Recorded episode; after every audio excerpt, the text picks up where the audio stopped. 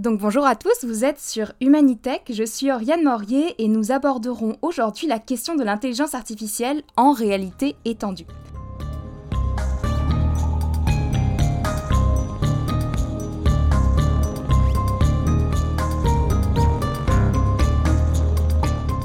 Pour cela, je suis aujourd'hui avec Dave Anctil, docteur en philosophie, professeur de philosophie au collège Jean Brébeuf et chercheur affilié à l'Obvia de l'Université Laval. Bienvenue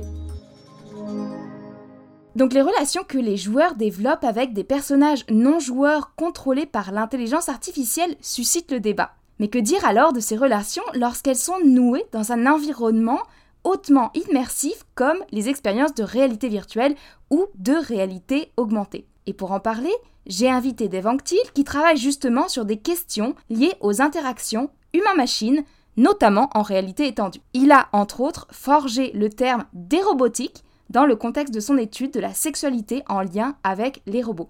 Merci d'avoir accepté mon invitation, Dave. Ça me fait plaisir. Et donc pour commencer cet épisode, j'aimerais qu'on comprenne un petit peu mieux la présence de l'intelligence artificielle dans les expériences de réalité étendue.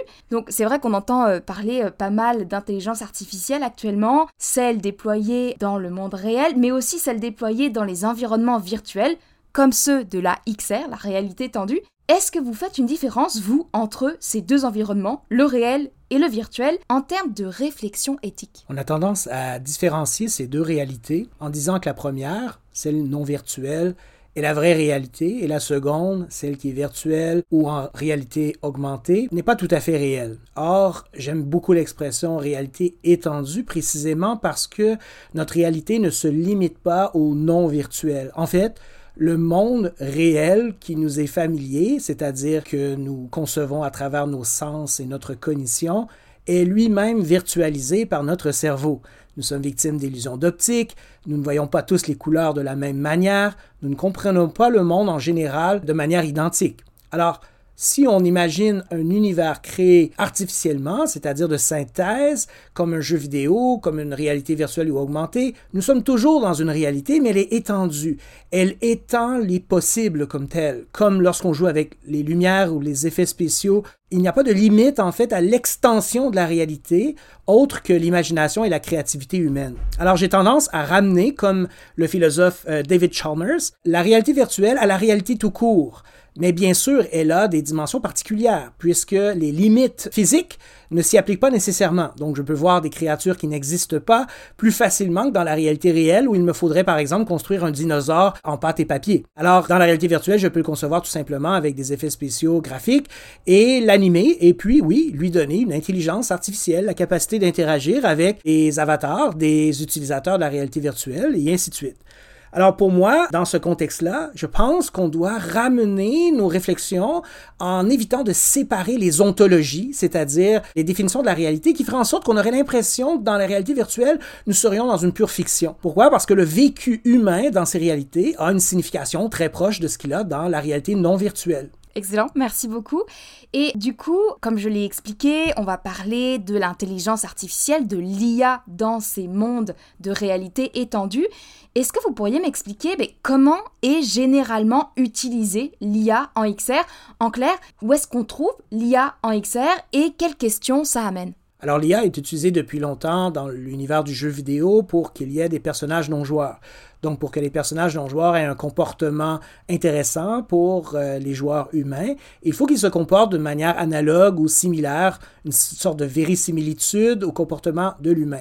Mais bien sûr, ce sont des recettes programmées. Et les personnages non-joueurs de la vieille époque sont euh, sur le point d'être dépassés par les algorithmes d'apprentissage. Quelle est la différence?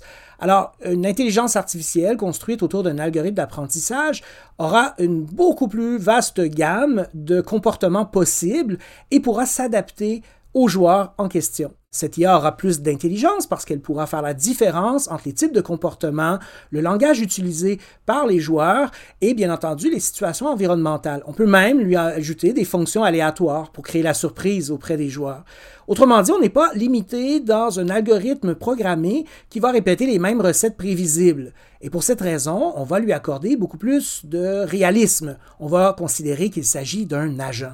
Alors cette agentivité ou ce potentiel d'agentivité change complètement la donne dans l'univers virtuel ou dans la réalité augmentée. Pourquoi? Parce que on a là tous les ingrédients essentiels pour considérer qu'il s'agit de véritables compagnons. Alors, puisqu'ils seront intéressants, puisqu'ils seront en partie imprévisibles, puisqu'ils sauront s'adapter à nos besoins, à nos attentes et aux situations, puisqu'ils auront essentiellement les attributs de l'agentivité d'un être humain ou d'un animal ou d'une créature euh, imaginée dans la fiction, eh bien, nous aurons un intérêt proportionnellement beaucoup plus grand, ainsi que des émotions vécues qui peuvent mener à des relations d'attachement, à des relations significatives. Alors bien sûr, il s'agit tout de même de créatures algorithmiques, mais pour la personne qui est dans l'univers et qui interagit avec ses agents, l'expérience vécue phénoménologiquement et psychologiquement est analogue à ce qu'il pourrait vivre en rencontrant d'autres êtres humains ou d'autres types de créatures qui n'existent pas ou qu'on ne pourrait pas rencontrer, comme des extraterrestres ou des créatures imaginaires. Alors, par définition, son expérience sera analogue à celle qu'il vit et à celle sur laquelle il fantasme, de rencontrer des dieux, des démons, des anges, de rencontrer des extraterrestres, de rencontrer des créatures disparues comme les dinosaures. Définitivement, j'ai une obsession pour les dinosaures, désolé.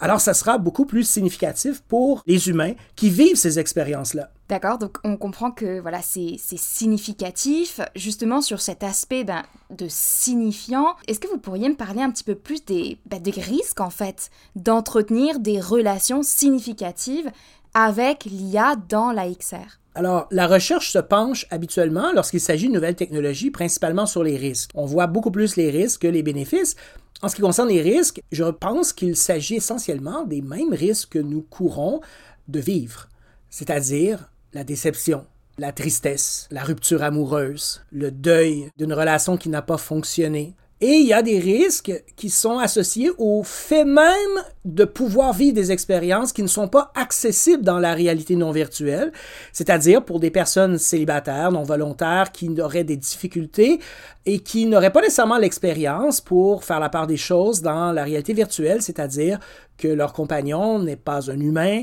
que leur compagnon va rester une créature virtuelle, une structure algorithmique, et bien sûr de vivre les émotions que d'autres êtres humains ne vivraient pas lorsque le compagnon en question va les décevoir d'une manière telle que des compagnons virtuels animés d'algorithmes vont les décevoir. Alors, ça veut dire que les risques ressemblent à ceux que nous connaissons, mais il y a une large gamme de risques que nous ignorons encore. Et c'est pour cette raison-là qu'il faut absolument se pencher, effectuer des recherches empiriques pour essayer de comprendre quelles seront les structures relationnelles. Déjà, la recherche empirique nous révèle des choses très intéressantes. Par exemple, une étude très pertinente a démontré que les personnes très croyantes ont plus de chances d'entrer en relation profonde avec des personnages dans la réalité virtuelle, c'est-à-dire des IA, des compagnons artificiels, que des personnes non croyantes. Cette connaissance-là, le fait que c'est un fait empirique, nous montre que on va découvrir toutes sortes de choses nouvelles à propos de l'être humain. Alors, est-ce que ça veut dire aussi peut-être que nous serons plus naïfs en fonction de notre niveau de religiosité? Alors, bien entendu, il a des potentiels de manipulation immenses on peut manipuler beaucoup plus les émotions, euh, micro-influencer hein, le comportement des consommateurs d'une manière absolument impossible dans le marketing traditionnel.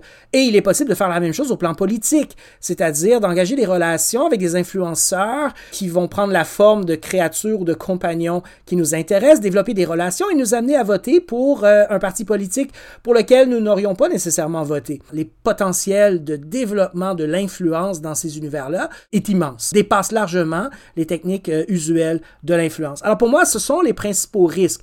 Le fait que les gens tombent amoureux de créatures euh, d'entités artificielles ne me pose pas particulièrement problème à partir du moment où on reconnaît que nos relations, par exemple avec des animaux, sont des relations authentiques. Ma relation avec mon chat est une relation complexe, une relation qui m'apporte beaucoup de satisfaction et je l'espère pour euh, mon chat aussi.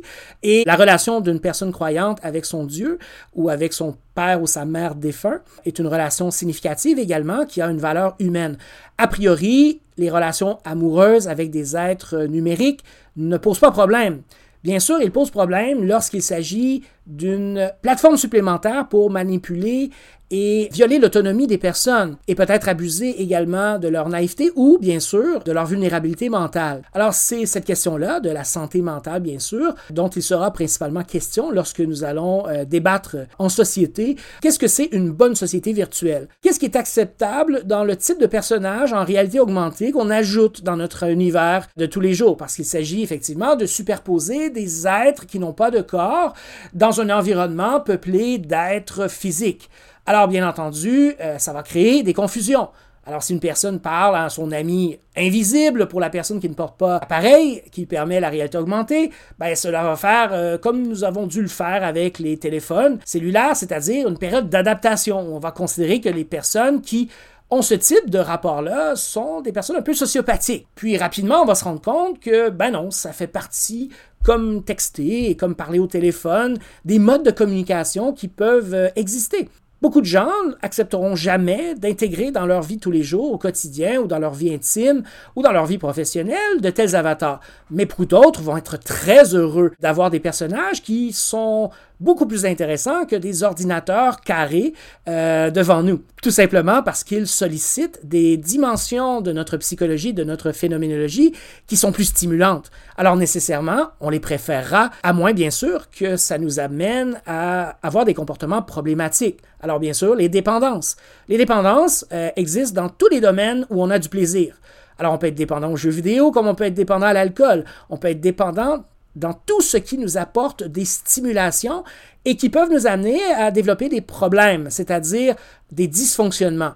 Alors bien sûr, certaines personnes auront des dysfonctionnements, comme certains gamers ont des dysfonctionnements. Ils ne peuvent pas s'empêcher de jouer, ça affecte leur vie de tous les jours, leur travail, leurs relations personnelles et ainsi de suite. Alors ça sera la même chose et avec un potentiel, comme les réseaux sociaux également, de recrudescence et euh, bien sûr de vulnérabilité. Alors encore une fois, il va falloir prévenir la population plutôt que guérir, mais c'est pas ce qui se passe habituellement. Excellent, merci. Donc vous avez commencé votre réponse en parlant des risques, puis en expliquant que c'était généralement ce qui était couvert par la littérature. J'imagine que le pendant, c'est qu'il y a aussi des aspects positifs à l'utilisation de l'IA dans les expériences de réalité étendue. Est-ce que vous pourriez euh, peut-être m'en parler un peu plus, et notamment à travers le prisme de l'érobotique et de la sensualité? Tout à fait. Alors, euh, j'ai parlé tout à l'heure des personnes célibataires non volontaires, des personnes qui ont des difficultés relationnelles, des personnes considérées comme moches, bien sûr, des personnes qui peuvent avoir des handicaps, des personnes qui peuvent avoir des traumas. Toutes ces personnes, et elles sont nombreuses, entre 30 et 50% de la population ont de telles difficultés. On parle vraiment d'une grande partie de la population qui ne vivent pas des relations satisfaisantes. Alors ce sont les premières personnes, bien sûr, qui peuvent trouver dans des compagnons virtuels quelque chose comme un substitut aux relations qu'ils voudraient avoir parfois, pas toujours, assez souvent quand même, avec d'autres êtres humains. Et de plus en plus, la nouvelle génération, on les appelle les digisexuels, de plus en plus préfèrent en fait les relations médiées par la technologie. Alors, par exemple, certaines personnes vont développer des relations via un univers virtuel, donc deux personnes humaines, et d'autres personnes vont choisir plutôt un compagnon comme réplica, c'est-à-dire qu'ils vont préférer une IA parce que c'est beaucoup plus simple, parce que l'engagement émotionnel est à la hauteur de ce qu'ils peuvent donner, parce qu'ils se sentent en sécurité, parce qu'ils sont plus intéressés par les attributs de ces agents-là. Alors, du point de vue des bénéfices, bien sûr, avoir des relations, c'est épanouissant. Hein. Euh, bien sûr, j'apprends euh, rien à personne. Et priver des millions de personnes d'épanouissement, c'est un problème. Donc, c'est un bénéfice, bien sûr, s'il y a des substituts et des alternatives. Il y aura aussi, bien sûr, euh, possibilité de vaincre la solitude, qui est le mal du siècle. Et donc, l'existence de compagnons virtuels peut certainement avoir des effets positifs et bénéfiques sur la santé mentale. Finalement, pour la sexualité elle-même, alors, beaucoup d'êtres humains, pour toutes les raisons que j'ai mentionnées tout à l'heure, n'ont pas accès à une sexualité, c'est-à-dire à des partenaires sexuels. Donc, ils sont, si on veut, condamnés à la masturbation ou la stimulation en solo. Et bien sûr, le fait de pouvoir avoir un partenaire avec lequel interagir, un partenaire qui a un corps virtuel, un partenaire qui peut utiliser des jouets sexuels de manière interactive, ben, vont créer euh, quelque chose comme un contact physique. Quelque chose qui se rapproche de la sexualité entre deux partenaires humains. Alors, pour ces personnes-là, le plaisir sexuel va être augmenté, mais aussi l'exploration sexuelle. Alors, par exemple, beaucoup de personnes bisexuelles, parce qu'ils ont été élevés dans une culture conservatrice, n'oseraient jamais avoir de rapport homosexuel. Ils pourraient fantasmer sur ces rapports, ils pourraient se masturber en pensant à de types de rapports, et là, ils pourront, euh, peut-être expérimenter, et c'est peut-être la première étape pour explorer leur véritable sexualité, leur orientation sexuelle. Alors, il y a énormément de ce type de bénéfices pour la diversité et le bien-être sexuel qui ont été sous-estimés. C'est pour cette raison-là qu'on a développé le cadre de recherche sur les robotiques, moi et Simon Dubé, parce qu'il y avait des besoins immenses pour aborder les nouvelles réalités sexuelles, sensuelles et intimes des nouvelles technologies, en particulier l'intelligence artificielle et bien sûr euh, la réalité virtuelle, la réalité augmentée et Génial. Donc euh, moi ce que je vous propose de faire maintenant c'est d'aborder la question en nous concentrant justement spécifiquement sur les relations que les hommes ou les femmes développent avec des agents artificiels.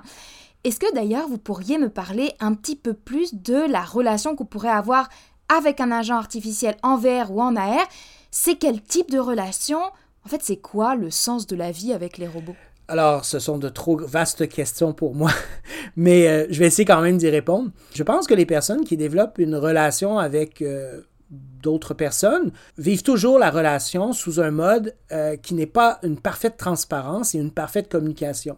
Lorsque l'amour-passion des premiers temps s'estompe, on se rend compte que nos hormones fait, nous ont rendu euh, quelque peu créatifs dans l'interprétation du comportement et de la personnalité de nos partenaires. Je crois que la plus grande simplicité des relations avec un partenaire artificiel attire beaucoup de gens. Beaucoup de gens ont de grandes insatisfactions, de grands troubles relationnels parce que les relations conjugales et les relations amoureuses, les relations érotiques demandent beaucoup d'investissement, de travail et de prendre des risques. Alors, lorsque j'ai un rapport euh, avec un compagnon artificiel dans la réalité virtuelle, je ne rencontre aucun risque d'avoir une agression physique Bien sûr, il pourrait y avoir des agressions euh, psychologiques, mais il n'y aura pas d'agression physique. Je suis en sécurité, je ne peux pas me faire violer et à tout moment, je peux quitter l'environnement. Ça crée un grand sens de la sécurité et un sens du contrôle. Ensuite, j'ai plus de contrôle dans la mesure où, comme il s'agit d'agents artificiels limités qui n'ont pas le libre arbitre, je peux aussi me renseigner sur ce qui peut se produire, ce qui peut se passer, et bien sûr, des agents artificiels bien conçus vont respecter mes limites. C'est ce qu'on veut aussi dans les relations entre êtres humains, mais malheureusement, en particulier pour les femmes, ces limites-là ne sont pas toujours respectées. On vit encore dans une culture du viol, une culture où les agressions sont nombreuses. Alors, pour les femmes, l'exploration sexuelle érotique euh, est évidente dans la mesure où elles pourront bénéficier d'un plus grand sentiment de sécurité. Pour les hommes et pour les personnes non binaires, il y a aussi une plus grande exploration possible. Comme je le disais tout à l'heure, il y a tendance, en particulier chez les hommes, à moins explorer sa sexualité, à moins explorer l'ambiguïté de son orientation sexuelle ou le risque d'avoir un rapport qui pourrait être perçu comme euh, problématique socialement, étant donné hein, euh, l'identité masculine encore euh, très dominante dans notre société. Pour les personnes issues de la communauté LGBT, il y a la possibilité d'exploration, mais aussi de découverte, notamment lorsqu'on n'a pas le vocabulaire et l'éducation permettant de se connaître. Alors cette connaissance de soi, cette sécurité, c'est possible, hein, pluriel, rendre cet univers-là absolument intéressant pour le sens de la vie érotique et sexuelle de l'humanité. J'ose croire aussi que de plus en plus de gens questionnent les croyances romantiques traditionnelles à l'effet qu'on va rencontrer la princesse ou le prince charmant vers l'âge de 20 ans et qu'on va passer notre vie de manière totalement satisfaite avec la même personne. C'est extrêmement rare dans la réalité. Donc ça veut dire quoi? Ça veut dire qu'on vit plus vieux, plus en santé, qu'on est plus libre, en théorie du moins, au plan de la sexualité. Ça veut dire qu'on aura plus l'occasion de se trouver, de se connaître. Cette connaissance de soi, elle est absolument fondamentale, à mon avis, euh, à l'égard des nouvelles technologies. Si les nouvelles technologies comme l'intelligence artificielle et la réalité virtuelle et augmentée sont bien conçues, les humains vont apprendre à se connaître eux-mêmes et à découvrir leur propre bonheur.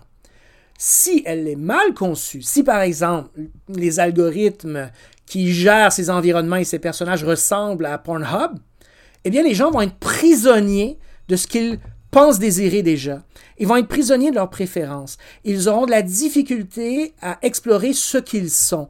Et ils vont euh, s'autosatisfaire d'une conception de soi qui ne leur permettra pas de se développer euh, au plan euh, euh, psychologique et humain.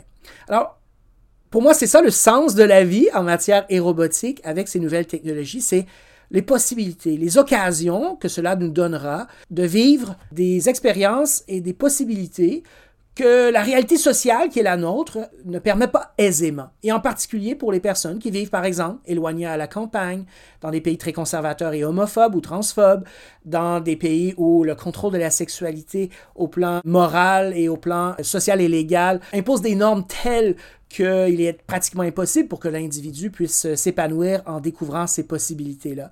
Pour toutes ces raisons-là, je pense que les robotiques, si elles guident la législation, la réglementation, l'éducation à la sexualité avec les nouvelles technologies et bien sûr la réglementation des comportements dans ces univers, pourraient en fait offrir à une bonne partie de l'humanité euh, du bien-être sexuel, érotique, mais aussi une plus grande liberté, une plus grande autonomie tout court. Excellent, merci.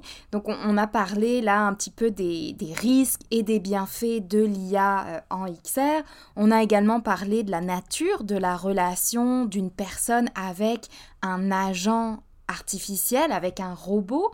Est-ce qu'on pourrait maintenant euh, aborder en fait le, le statut de l'individu qui de lui-même vient en fait accepter de nourrir une relation qu'il sait ne pas être une relation avec une autre personne, mais avec un robot. Est-ce que c'est pas confondre le rêve et la réalité? Est-ce qu'on a le droit de justement euh, nourrir ce désir de vouloir avoir une relation avec un robot? Oui, alors les gens, lorsqu'ils réfléchissent à la question et qu'ils se rendent compte qu'il n'y a pas de bons arguments pour empêcher les gens, par exemple, de développer une relation avec un agent comme Replica ou euh, dans la réalité virtuelle avec des avatars ou euh, des personnages non joueurs dans un jeu vidéo avec lesquels ils peuvent développer ces relations-là. Lorsqu'ils se rendent compte qu'il n'y a rien en fait de condamnable parce que ça cause du tort à personne, ben, ils en arrivent automatiquement à cette euh, conclusion provisoire. Mais quand même, c'est illusoire. J'ose croire que nous allons cheminer comme société pour reconnaître que l'être humain n'est pas une créature parfaitement réaliste parfaitement logique. On a besoin, bien sûr, de fantasmes, d'imagination. On a besoin très souvent de parler à des objets, de parler à des animaux qui nous ne comprennent pas du tout ou qui nous comprennent à moitié, mon chat étant accepté. Parler à des gens qui sont partis et qui nous manquent. Et ça nous fait du bien de leur parler, qu'ils nous entendent ou pas, peu importe. Ce n'est pas ça qui est important. C'est l'expérience de le faire. C'est le besoin qui est comblé en partie de pouvoir avoir ce type de communication-là. Alors c'est la même chose et pas la même chose avec les euh, agents artificiels. C'est la même chose parce que ça comble les besoins que j'ai mentionnés. Alors parler à un ancêtre, parler à un esprit, parler à son Dieu, parler à un proche défunt, parler à son chat ou parler aux arbres de la forêt. Mais la différence, c'est qu'il nous répond. La différence, c'est qu'il peut apprendre à nous connaître. La différence, c'est qu'il peut nous étudier. La différence, c'est qu'il peut même être plus intelligent que nous à certains égards. Notamment, il peut mieux reconnaître les émotions dans nos tons de voix que d'autres êtres humains. Il peut être meilleur qu'un médecin pour détecter la douleur que le patient veut cacher. Tout ce que je viens de dire, c'est prouvé empiriquement. Euh, les IA sont capables de faire des types d'analyses que nous ne sommes pas capables de faire. Ils peuvent décoder extrêmement rapidement mon accent, mes origines, mes inflexions de voix qui révèlent certaines informations sur mes états mentaux, notamment mes états émotionnels. Donc leur puissance compense largement leur manque.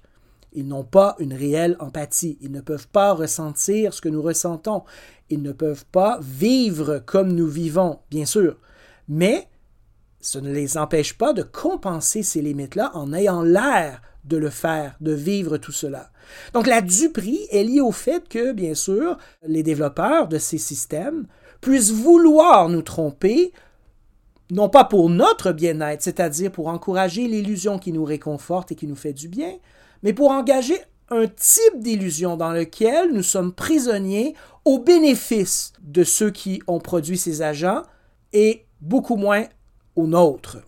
Alors, si on veut me manipuler, me tirer des données très précises sur mon comportement et ma psychologie et influencer justement ce comportement et cette psychologie, là on a un problème. Et c'est là que doit se situer le débat, et non pas dans notre besoin très humain de communiquer avec des êtres non humains. Nous l'avons toujours fait, depuis les premières preuves archéologiques, et ça, on va continuer à le faire, mais au lieu de parler aux esprits animaux ou aux esprits des ancêtres, on va parler avec des êtres qui sont vraiment capables de comprendre notre langage et de communiquer avec nous. Alors bien sûr, le potentiel de manipulation est plus grand. L'illusion est meilleure et donc elle s'estompe comme illusion. Parce que précisément, il y a une vraie relation. Une relation qui est basée sur une vraie communication, même si l'expérience n'est vécue que d'un côté.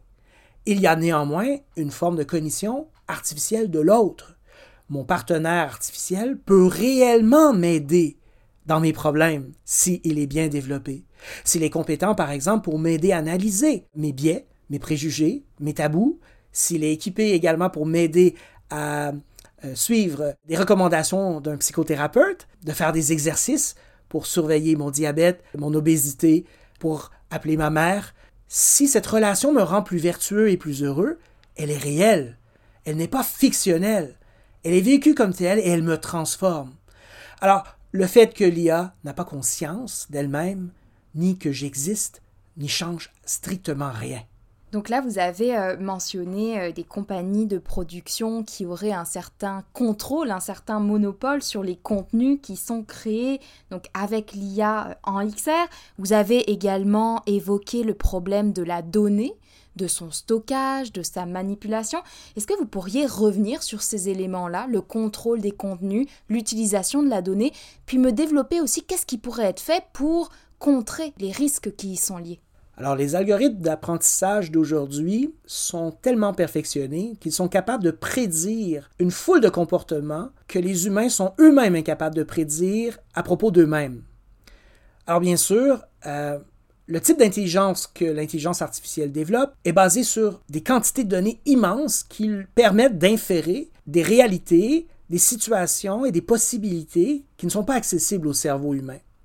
Alors nous, les humains, bien sûr, nous avons l'intuition. Nous avons de bonnes intuitions, gouvernées par nos émotions, nous sommes efficaces. Pour les IA, il leur faut une grande quantité de données. Et plus les données sont qualitativement précises, plus on alimente l'ensemble de l'infrastructure de l'apprentissage automatique qui permet de développer des algorithmes plus performants, plus efficaces et aussi donc bien sûr plus puissants.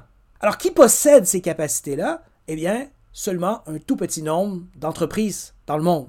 Alors bien sûr, les GAFAM, Google, Apple, Facebook, Amazon, Microsoft et tous les autres de la Big Tech, ben, ils ont les moyens de faire avec ces données-là des choses qui sont encore inimaginables pour le moment. Pourquoi? Parce qu'on utilise présentement des données d'entraînement qui sont relativement standards. Du texte, des interactions euh, sur Internet, bien sûr, du code, des images, des vidéos. Mais grâce à l'interaction privilégiée que nous aurons avec les IA, nous pourrons voir en temps réel les relations intimes des êtres humains, c'est-à-dire une gamme de réactions et d'interactions qui procurent des types de données d'une finesse dont le secteur de l'intelligence artificielle n'a jamais bénéficié.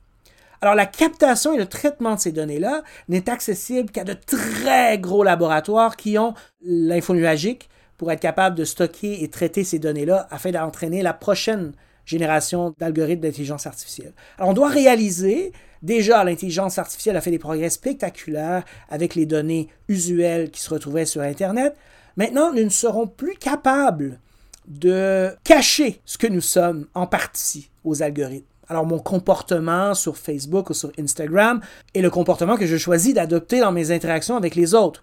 Mais à la maison ou avec mes amis, dans un bar, je ne me comporte pas de la même manière que sur les réseaux sociaux, parce que j'ai l'impression que je suis dans une situation d'intimité, que ma vie privée est relativement protégée, hormis par les autres personnes qui se trouvent au même endroit. Et bien sûr, j'ajuste mon comportement en conséquence.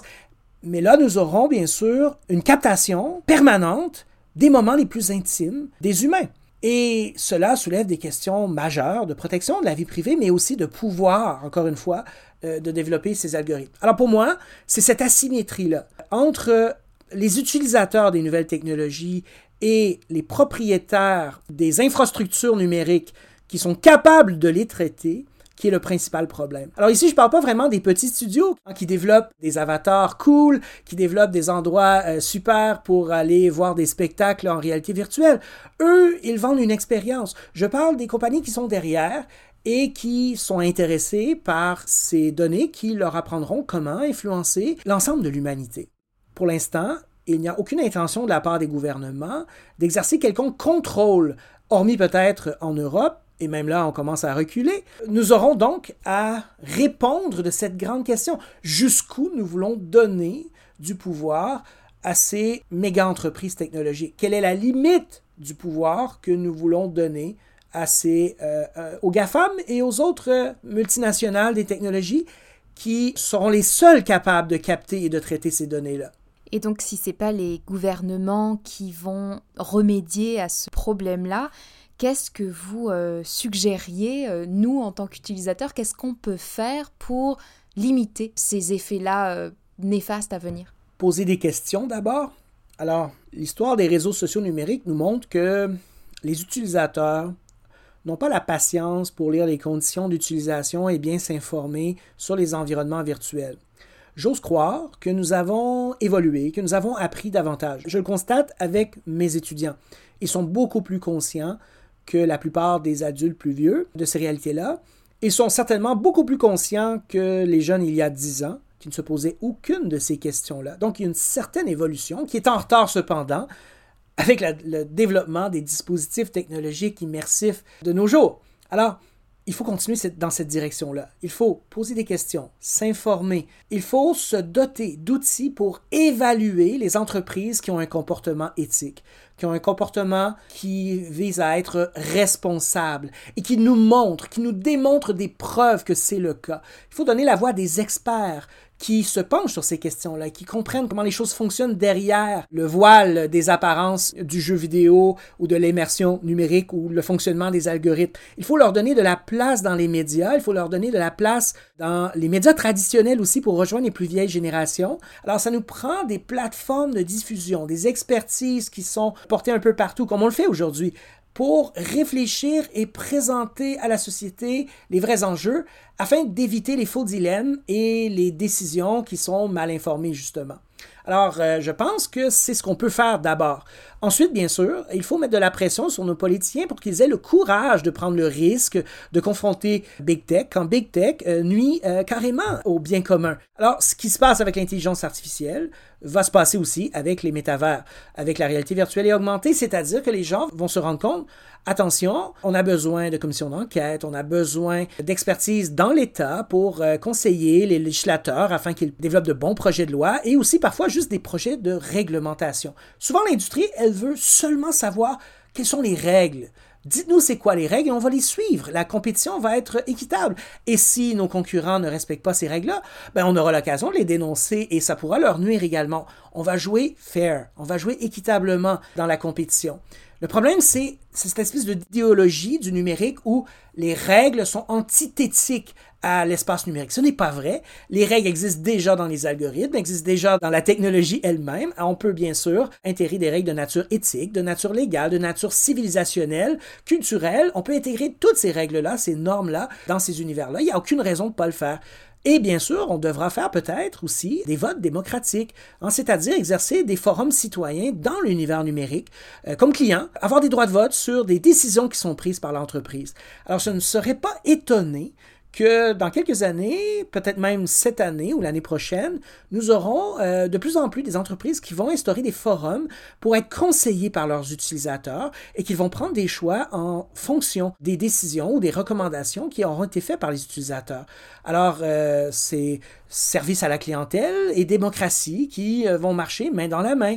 Et euh, je pense que si le secteur des technologies numériques euh, comprend qu'il a intérêt à valoriser la démocratie participative pour effectuer ses choix, il fera moins d'erreurs et il aura des clients plus satisfaits qui vont être prêts également à investir davantage dans euh, ces environnements-là.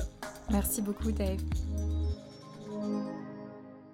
Donc à l'issue de cet épisode, nous avons vu comment les agents artificiels en réalité étendue présentent des risques, mais aussi des avantages. Et tout dépend en fait de qui est en contrôle, les compagnies qui ont créé l'expérience ou l'utilisateur. Plus de débats publics sont donc nécessaires, comme Dave l'a souligné, pour prévenir les abus, notamment en ce qui concerne l'utilisation des données. Cet épisode de podcast a été écrit et réalisé par Oriane Morier avec la participation de Dave Anctil, professeur de philosophie au Collège Jean de Brébeuf et chercheur à l'Obvia. Cette production a été rendue possible grâce à la bourse Dialogue des fonds de recherche du Québec. Merci Dave pour votre participation. Ça me fait plaisir. Et merci à vous pour votre écoute. À bientôt pour d'autres épisodes d'Humanitech spécial VR.